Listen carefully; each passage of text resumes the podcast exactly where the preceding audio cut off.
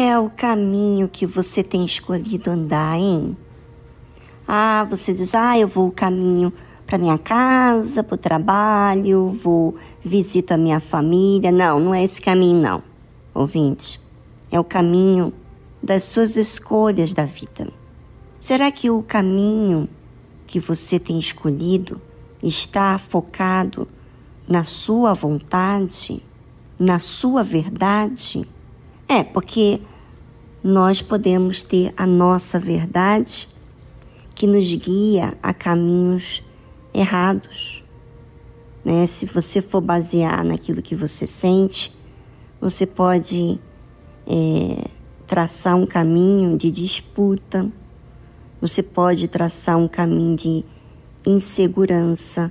Né? Se você tem uma disputa com outra pessoa, você é uma pessoa insegura.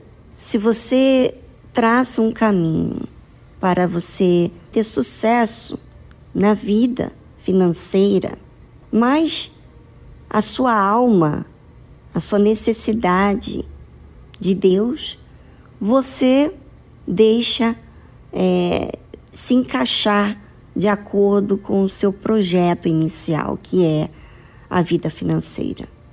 Então, você escolheu o caminho da sua vontade, os seus projetos.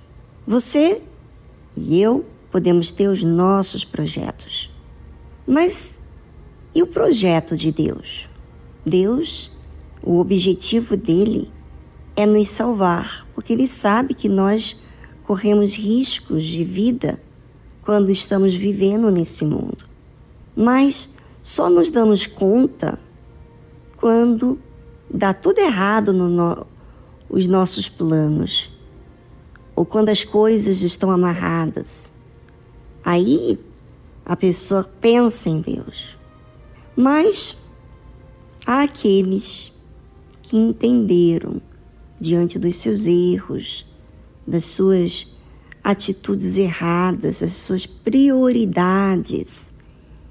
Né? Há pessoas que viram que as suas escolhas foram más. E por isso, hoje, estão amarguradas, casaram com uma pessoa que lhe trata mal, porque não priorizou que essa pessoa amasse a Deus sobre todas as coisas. Priorizou a si mesmo, ou seja, escolheu um caminho para si. Do seu jeito, de acordo com os seus sentimentos, suas emoções. Não tem nada de errado você sentir, mas tem consequência do que você escolhe. Você pode sentir, mas você escolher o que é justo é outra coisa. Todos os seres humanos sentem, mas há aqueles que vivem de acordo com seus impulsos carnais, sentimentos, vontades, e há outros que entenderam que o seu caminho não lhe faz bem então, se sujeita ao caminho de Deus. Hoje é domingo. Hoje, você que fez uma escolha de ir na igreja, ou você que fez uma escolha de assistir em casa, ou você que diz assim: Eu vou ler a Bíblia aqui por mim mesmo. É assim que muita gente vai pouco a pouco se distanciando de Deus porque elas escolhem, eu escolho diariamente o que eu vou fazer. Então, a sua escolha diz muito a respeito das suas prioridades.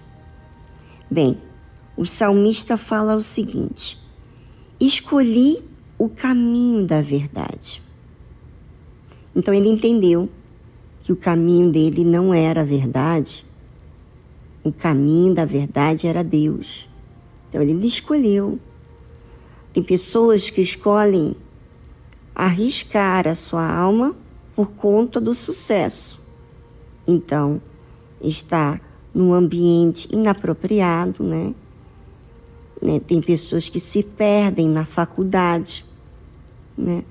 Não tem nada de errado você estudar, mas porque você está em um ambiente de pessoas que têm um pensamento contrário a Deus, estão as portas abertas para a sua libertinagem e você se alia a essas pessoas, porque se você está num convívio, num lugar, ou você vai ficar sozinho, ou você vai se agregar ao conceito deles.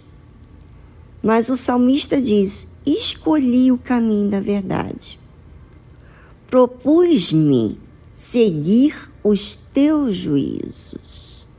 Olha, para a pessoa propor seguir os juízos de Deus, então ela entendeu que Deus está acima, que Ele sabe o que é melhor, que a correção, a disciplina é o que vai dirigir melhor Ele. Por isso, ouvinte, eu gostaria que você, que é um cristão, uma pessoa cristã, que diz ter Deus, mas entre o que você diz e as suas escolhas, que são os fatos, os seus caminhos, quem tem prevalecido? Você, sua vontade?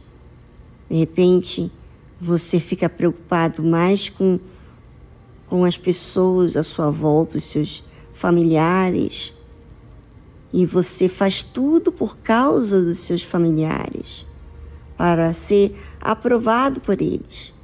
Você não faz pensando em Deus, porque juízos aqui é aquilo que é certo, maduro fazer.